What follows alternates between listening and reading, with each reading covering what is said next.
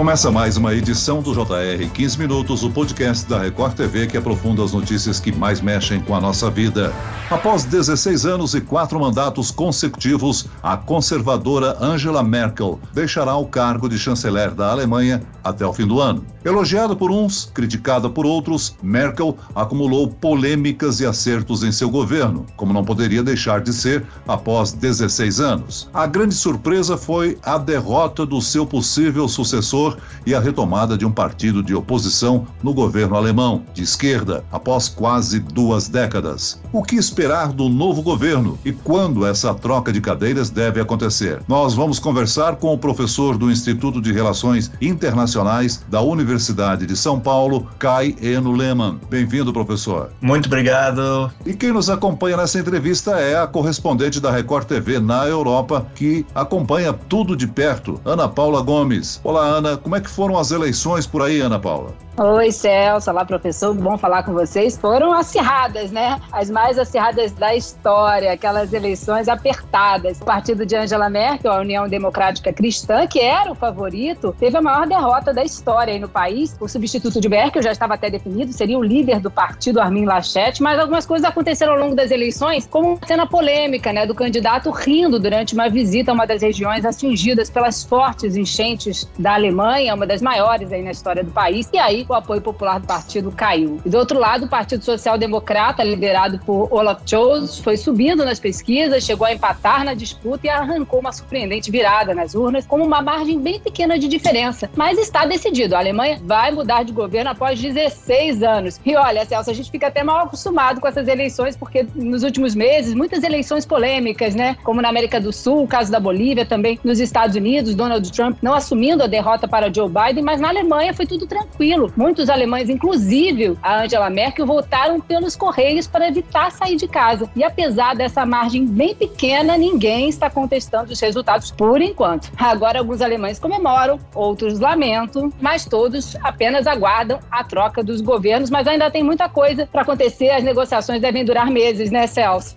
Sem dúvida. A expectativa é que nós teremos um bom tempo pela frente até o novo chanceler assumir o governo, não é mesmo, professor? O Partido Social Democrata agora precisa formar uma coalizão, conseguir acordos com outros partidos para garantir a maioria no parlamento. Eu gostaria que o senhor explicasse como é que funciona o sistema governamental alemão. Qual a diferença dele para o brasileiro? Então, vamos lá. As negociações podem mesmo durar alguns meses, ou certamente algumas semanas, até porque essa vez nós teremos é, uma coalizão de três partidos e não somente de dois. Isso demora, isso vai atrasar um pouco o processo. Mas o ponto-chave, é, diferença do sistema alemão ao brasileiro é que é um sistema parlamentar, ou seja, quem foi eleito agora no domingo foram os deputados no parlamento. Quem vai eleger o chanceler, no caso, vão ser os deputados. Então é uma eleição indireta. Então agora a tarefa-chave para Olaf Scholz é construir uma maioria estável no parlamento, porque sem essa maioria ele teria que renunciar, porque sem maioria nenhum chanceler pode se sustentar no cargo como poderia acontecer como presidente no Brasil. Enquanto isso, a Angela Merkel fica interinamente no comando do governo alemão, né? Agora, 16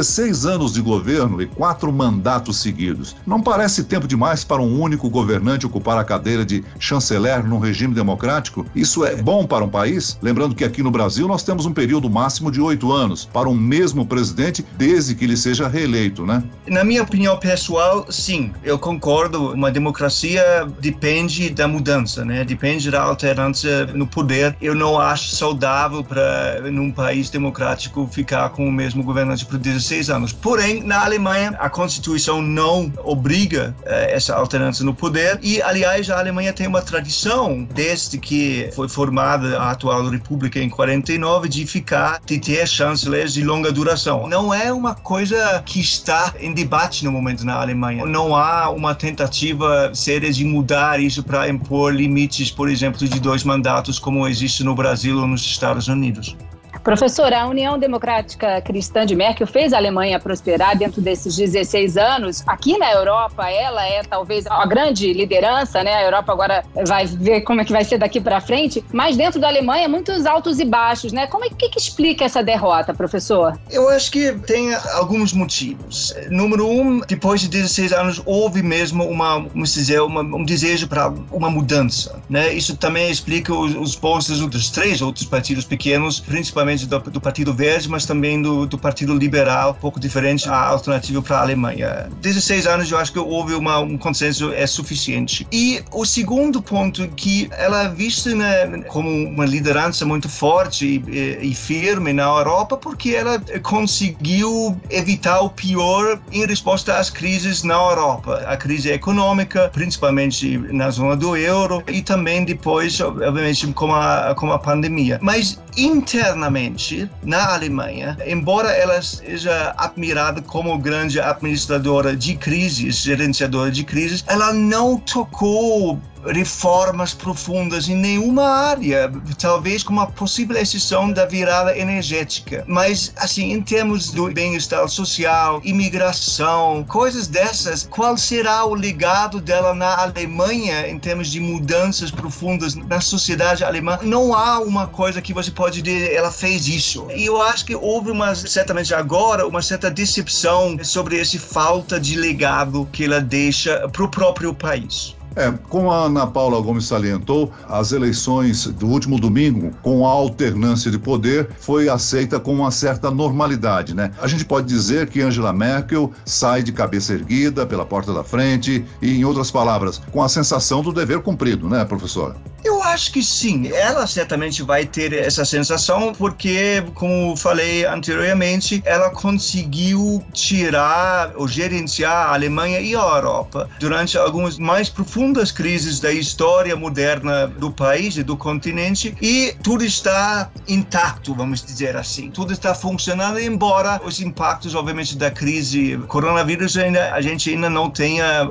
muita ideia como vai ficar ao longo prazo. Mas sim, eu acho que ela garantiu aos alemães uma, de um modo geral, uma vida boa. Então, a sensação, me parece, para ela, certamente vai ser de dever cumprido. E na Alemanha, eu tenho a sensação que, certamente daqui para frente, alguns eleitores vão sentir falta simplesmente porque Angela Merkel era tão previsível e, vamos dizer, garantia estabilidade, né? E isso talvez vá fazer falta daqui para frente. Professor previsível até na escolha das roupas, né? Sempre muito discreto.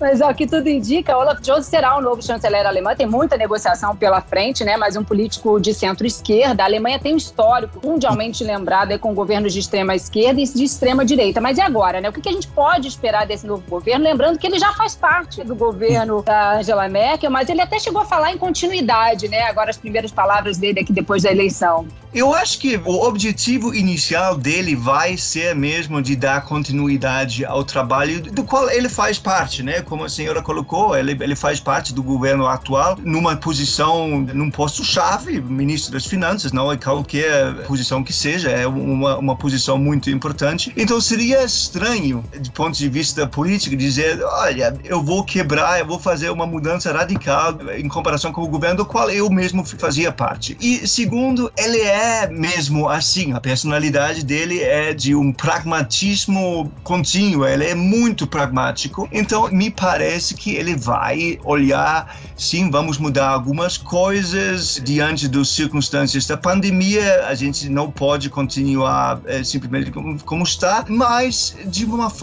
lenta. Isso vai depender também muito da composição eventual do eventual governo. Ele vai ter que dar algumas coisas para o Partido Verde, uh, em termos de meio ambiente, mudanças climáticas, ele vai ter que dar algumas coisas para o Partido Liberal em relação, por exemplo, uma reforma do sistema tributário, na reforma do, do sistema do bem-estar social. Mas eu acho que tudo indica que ele vai fazer isso de uma forma gradual, se as circunstâncias permitirem, obviamente. Agora, professor, curioso que até bem pouco tempo o Partido Social Democrático era não tão representativo na Alemanha, né? ele tinha pouco apoio popular e uma vitória era tida como quase impossível. O que que mudou para essa virada? A mentalidade do povo alemão deu uma guinada para a linha de esquerda, ao contrário do que ocorre em outros países europeus? Não, eu acho que duas coisas, e ambos a ver com os outros partidos. Eu acho que não há dúvida, na minha opinião, que se o, o CDU tivesse, CDU, CSU tivesse escolhido um outro candidato, principalmente o líder da União Cristã Social da Bavária, o SPD não teria ganho. O CDU escolheu um, um candidato muito ruim que teve uma campanha muito ruim. Enquanto isso, Olaf Scholz teve uma campanha muito boa e ele conseguiu, ao contrário do Armin Laschet, ele conseguiu unir o partido dele atrás dele. Mesmo o lado mais esquerda do Partido Social Democrata se dedicou à campanha e ao objetivo de eleger Olaf Scholz como chanceler. Isso é o objetivo. O segundo ponto nesse sentido é também a campanha muito ruim do Partido Verde, que estava, aliás, no início da campanha em segundo lugar, às vezes, de, de fato, quase em, em, em, primeiro nas pesquisas da opinião pública, mas que, que fez uma campanha muito ruim, sem uma linha clara, sem algum argumento central muito claro e que não conseguiu, vamos dizer, entusiasmar um número grande de eleitores. Então, Scholz teve muita sorte nesse sentido, diante dos candidatos contra os quais ele estava concorrendo, e ele teve uma campanha muito consistente e sem grandes gafes. E os outros dois tiveram grandes gafes, como falou, por exemplo, Laschet rindo enquanto o presidente da Alemanha estava fazendo um discurso nas áreas devastadas pelos enchentes. Isso caiu muito mal. Ele nunca, na verdade, se recuperou disso completamente. Professor, o senhor já citou a continuidade, mas em relação às políticas internacionais, existe uma previsão que Olaf altere certos acordos ou negociações que definem a imagem da Alemanha nas Nações Unidas, por exemplo? A minha sensação inicialmente é que não, até porque estamos numa crise internacional, mas que impacta cada país, e por liderar um governo que tem três partidos, a minha sensação é que inicialmente, pelo menos, Olaf Scholz vai focar muito nas políticas domésticas. E que ele vai tentar continuar a recuperação econômica. Agora, por ser um, um governo de três partidos, o maior capital político que ele tem é agora, no primeiro ano, nos primeiros dois anos. Me parece que ele vai focar nisso, até porque internacionalmente nós temos né, instabilidade, principalmente na Europa, com as eleições que estão vindo na França. É, então eu acho que o momento está propício para focar nas políticas domésticas inicialmente. O professor hoje aqui, a Europa, discute e sente os efeitos da questão ambiental, como a gente até citou essas enchentes aí históricas na Alemanha, mas a proposta para o meio ambiente e a redução da emissão de carbono, tanto dos candidatos de direita como de esquerda nessa eleição, foi bem parecida, né? E além hum. do apoio à indústria e bem-estar social. Será que essa transição será menos radical do que a gente viu nos Estados Unidos, por exemplo, nos últimos tempos, na Alemanha? Eu acho que menos radical no sentido, talvez, de que haja, existe já um consenso sobre a necessidade de fazer isso. Então, as discussões vão girar em torno de a velocidade, de como isso pode ser feito, como exatamente o equilíbrio entre essa mudança do meio ambiente e continuidade de crescimento econômico. Aí a, a gente vai ter discussões e discordâncias, principalmente entre o Partido Verde e o Partido Liberal. Eu acho que disso eu não tenho dúvida a respeito disso. Olaf Scholz vai ter que mostrar uma certa habilidade de gerenciar essas tensões que vão existir dentro do próprio governo. Mas na sociedade alemã como todo, não existe essa divisão profunda que existe, por exemplo, na sociedade americana, e isso facilita, vamos dizer, uma, uma política nesse sentido. Vale destacar que, né, em termos culturais, desde a Segunda Guerra Mundial, a sociedade alemã e, por insistão, a política alemã é muito baseada no consenso. Isso está enfraquecendo um pouco com a chegada do partido da alternativa para a Alemanha, do AfD, mas de um modo geral, é, essa ideia de que grandes decisões devem ser tomadas por consenso ainda existe. Professor, rapidamente, a mudança no governo alemão altera a relação com o governo brasileiro em algum aspecto? Na minha sensação, inicialmente não, porque mesmo o Partido Cristão Democrata não ganha absolutamente nada a ser visto próximo a Jair Bolsonaro. Jair Bolsonaro na Alemanha não tem apoio a não ser pelos 10% dos, dos eleitores da alternativa para a Alemanha. Então me parece que não. Eu acho que nós teremos uma postura de esperar as eleições no Brasil no ano que vem e caso haja uma mudança de governo aqui, de presidente aqui, eles vão retomar essas relações políticas, econômicas, meio ambiente com o Brasil e caso não haja uma mudança de presidente aqui, aí o governo alemão, assim como a União Europeia e eh, muitos outros eh, governos, vão ter que reavaliar como eles vão lidar com mais um mandato de Jair Bolsonaro. Muito bem, nós chegamos ao fim desta edição do 15 Minutos. Eu agradeço a participação do professor do Instituto de Relações Internacionais da USP, Kai Eno Lehmann. Obrigado, professor. Muito obrigado pelo convite. E agradeço também a presença da correspondente da Record TV na Europa, Ana Paula Gomes. Ana Paula. Eu que agradeço essa conversa. Obrigada, professor Celso. Até a próxima. Esse podcast contou com a produção de Homero Augusto e dos estagiários David Bezerra e Larissa Silva. Sonoplastia de Marcos Vinícius. Coordenação de conteúdo Camila Moraes e Luciana Bergamo. Direção de conteúdo Tiago Contreira. Vice-presidente de jornalismo Antônio Guerreiro. E eu, Celso Freitas, te aguardo no próximo episódio. Até amanhã.